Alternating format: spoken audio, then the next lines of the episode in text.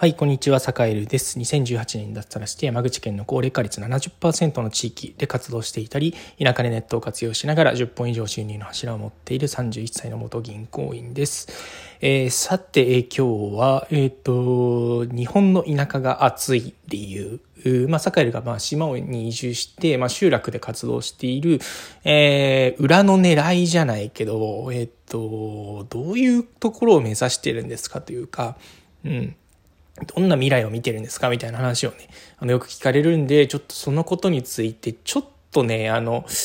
うん、話が大きくなりすぎちゃって、うんって感じかも、になっちゃうかもしれないんですけど、ちょっと話していこうかなと思っています。でね、まあまあ、大前提として、まあ未来は見てはいるんですけど、基本的には目の前のことを一生懸命やるっていう、えー、ことしかまあ今はやってってないっちゃやってないんですが、一応まあこういう未来が訪れたらいいよねということは常にやっぱり考えるようにはしていて、えー、まあなんというか脳みその割合が100だとすると、まああの95ぐらいはやっぱりあの目の前のことにね、あのやっぱり一生懸命になるっていうところが結局はなんだろう未来への近道っていうところだと思うんですけど、まあとはいえね、あの100のうち5ぐらいはやっぱりこう未来をしっかりね見据えて中長期的な目線でというか、長い目線でちゃ物事に当たるっていうことがやっぱりすごく大事だと思うので、えー、まあちょっとこう今日はねその脳みそのうち 5, 5割5%ぐらいのね、えー、ところっていうのはどういうふうな、うん、考えを持ってやってるのかっていうのをちょっと簡単に、えー、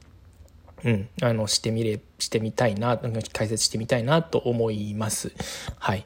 で、えっと、サカエルはそもそも、まあ、田舎に行こうと思ったのは、まあ、妻がね、あの、そもそも田舎暮らしがしたいっていう話をしてくれたっていうのもあるんですけど、えー、やっぱりね、一周回って最先端結論から言うともう一周回って最先端な場所が日本の田舎だなっていうふうに思ったんですよね。えー、なんでかっていうと、えっと、根拠があって一応こうで人口日本全体の人口の推移っていうのを見るとあの江戸時代のあ江戸時代ってこう人口が停滞してた時期なんですけど江戸時代までまあ人口がずっと増え続けて江戸時代で停,、えー、停滞してその後のね人口の動きが異常なんですよね。あの、ポコーンと急激に伸びて、ポコーンと急激に減るっていうね、あの、なんていうか、ものすごいこう、あの、起伏があったのが、江戸時代から今までっていうか、明治維新後の今までっていう感じなんですよね。で、これから一気に減っていくっていう状況で、なんかね、人口が減ることっていうのが非常にこうネガティブでなんかホラーみたいなことが起きるっていうふうになんかみんな勘違いしてるんだけど、いやいや、えっと、そんなことはなくって、単純に江戸時代ぐらいの人口規模に戻るだけなんだから、その時のことを参考にして、えー、まずそこに備えればいいよねっていう考えが、まあ、堺の考えなんですよね。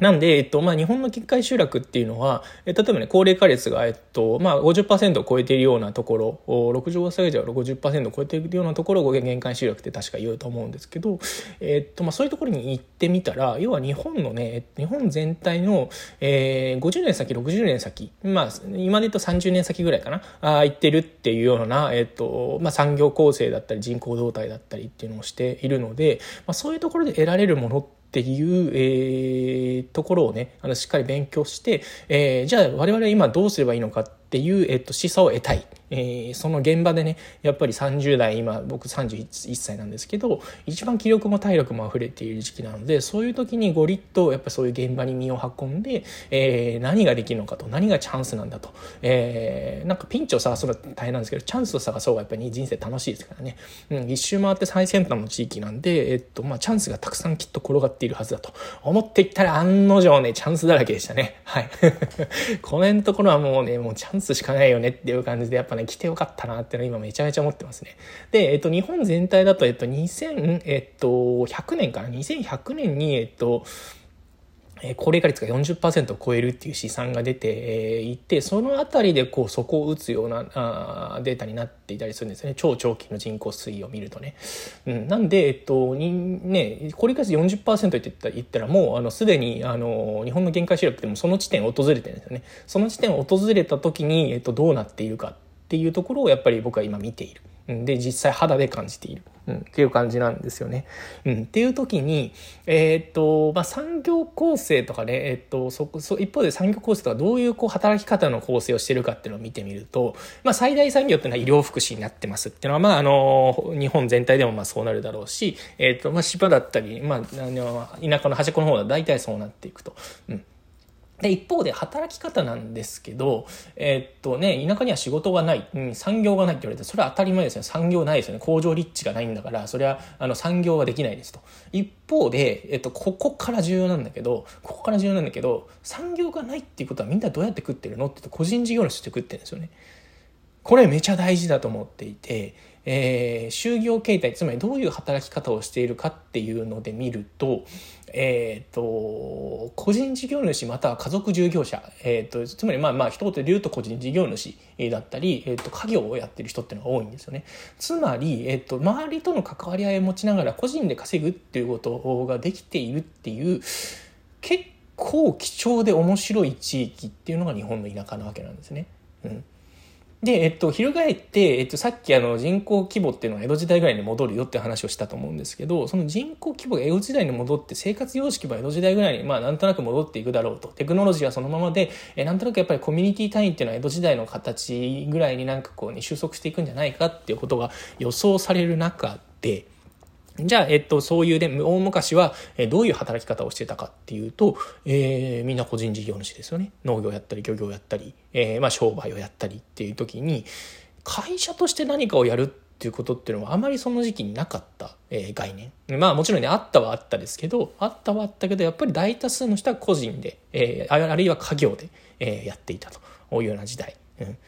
で、多分ね、そういう時代が堺はね、訪れるんじゃないかなと思ってますね。うん。まあ、もちろん産業っていうのはなくならないと思うけれどもやっぱりよりその人口がガーッと減っていく中で、えっと、やっぱり耐えていけるのってってこうまずは自分の身近な範囲の人たちを、えー、のニーズに応えられる、えーと、個人事業主だったり家族従業者っていう小回りの利く時代の変化に合わせて小回りの利く、えーと、個人事業主っていうのの集合体がこれからできていくんじゃないかと。でじゃあギグエコノミーになるんじゃないかってギグエコノミーっていうのは個人がインターネットでこう仕事を取っていくみたいなそういう概念なんですけどギグエコノミーになるかっていうとそういうことではないと坂では思ってるんですね。ギグエコノミーを超えて実は集落エコノミーっていうのができるんじゃないかなというふうに思ってています。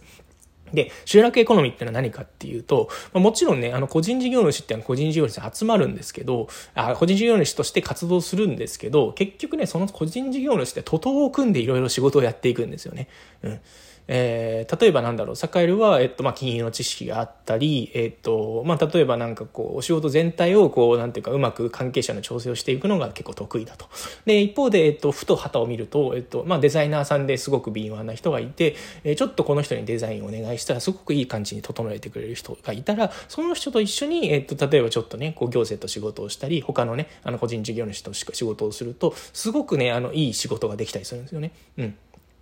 で、一方で、あとは、それこそ、まあ、ウェブサイトを作る知識。まあ、サカルもね、あるったらあるっちゃあるんですけど、まあ、しっかりその辺を本業としてやってる個人事業の人の人がふと旗を見るといると。そしたらデザインはデザイナーさんにやってもらって、個人事業の人に、え、ー、と、ウェブサイトは、あの、そのウェブサイト制作の人にお願いして、まあ、全体はサカルが統括するみたいなことをすると、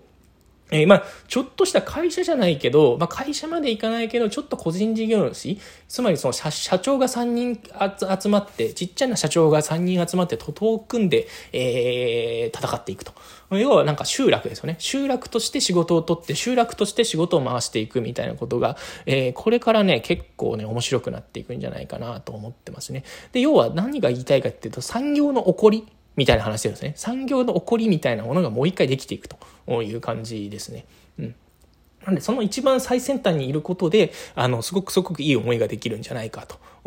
で、いろんな価値を生み出す、よ、素地が、よ、よ余地だったり素地っていうのがあるんじゃないかと思っているという感じですね。はい。なんで、えっと、坂井は結構その集落エコノミーじゃないけど、まあ、個人事業主同士でこう連携しながら、えー、ちょっと大きな仕事を取っていく、大きな仕事を回していく。あるいは、えー、なんていうか、まあ、大きくなくてもいいんだけど、まあ、小さな仕事であっても、よりこう、成果をしっかり出していくていう、なんだろうな、個人でなんかこうね、個人で生きていくっていうよりも、集落で生きていくっていう、やっぱりね、人間どう、どう頑張ってもやっぱりね、一人じゃ生きていけないんで、集落で生きるっていうことをすごく意識して、えー、っと、今生きて、えいます。なんで、それが多分ね、結果的に多分10年後、20年後にかなりね、面白いことになるんじゃないかなというふうに今思っていて、それを実際オンライン上でも、えー、やっているし、リアルな場でもやっているっていう感じですね。うん。ここにね、結構大きなチャンスがあるんじゃないかなと。であの将来的に、えっとまあ、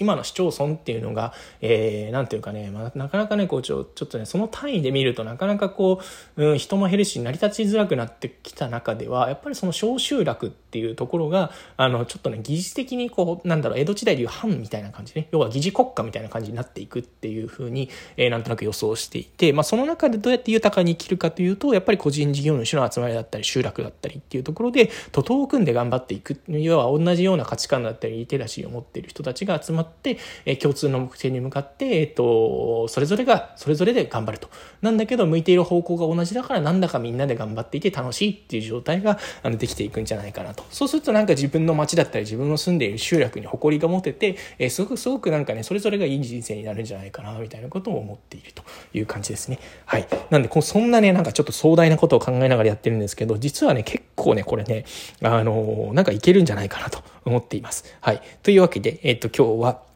えー、これからは集落が熱いというテーマで、えー、まあ、このね、これがちょっと長い目線で見たときに、えー、集落のっていうのは熱いんだよと。えー、それからまあ、堺は田舎に行って、なんかゴリゴリね、なんかいろいろ仕事やっている田舎で10本祝副業、副業というかね、複数の柱を持っているみたいなことっていうのはね、そういうことをちょっと狙っているよというお話でございました。はい。というわけで、えー、今日も良い一日をお過ごしください。それでは。